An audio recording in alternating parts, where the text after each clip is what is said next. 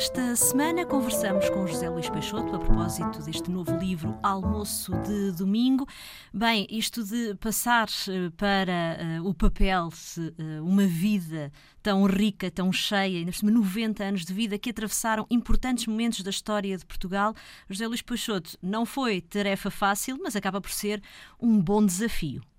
Sem dúvida. Uh, por um lado, há essa dimensão mais pessoal, a dimensão familiar, uh, todas essas questões não é, que, que, fazem parte sempre da vida de uma pessoa, e, e, neste caso, estando aqui a lidar com as memórias do Sr. Rui Nabeiro, uh, acaba por ser um, uma tarefa que se reveste de, de, grande sensibilidade, não é? uma vez que uh, são, são memórias que importa também tratar com, com a fidelidade possível e, e, e tentar, uh, de certa forma, fazer esta alquimia de, de transformá-las em algo concreto e em algo que possa, uh, de certa forma, sugerir uh, esse passado, não é?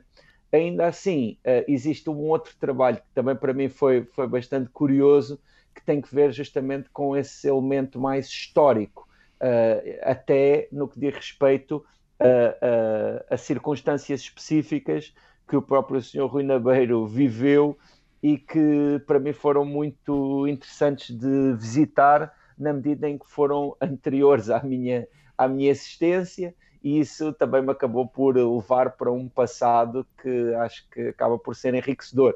Estou-me a lembrar de episódios como, por exemplo, a inauguração da ponte sobre o Tejo, Exato. em 1966, ou de, de o encontro que, que teve com Marcelo Caetano, ou de por exemplo, a vivência do 25 de Abril em Campo Maior, que acaba por ser muito interessante. Em que aparentemente até houve uma tentativa de ocupação eh, sim, sim, sim, do, do, armazém de Rui Nabeiro por parte dos, dos empregados, mas que rapidamente Exato. Eh, foi resolvida. Sim, sim, e pronto, esse, essas circunstâncias são factuais, não é? Eh, foram, foram descritas pelo Sr. Rui Nabeiro e, e claro, e fazem uh, todo o sentido à luz de, do que foi a, a época. Uh, o senhor Rui Nabeiro, que soube esse aspecto e curiosamente uh, foi presidente da Câmara de Campo Maior Exato. antes e depois do 25 de Abril, o que também é, diz muito sobre esta figura, que é uma figura que de certa forma atravessa a história e atravessa até esses momentos políticos uh, quase numa outra dimensão, não é? Exato. Ali, quando pensamos naquela realidade. Num dos mandatos terá até sido aconselhado pelo governador civil da época a sair do cargo. Exatamente sim, sim, porque sim, Também, esse governador civil terá sentido que, que Rui Nabeiro terá passado por cima da sua autoridade.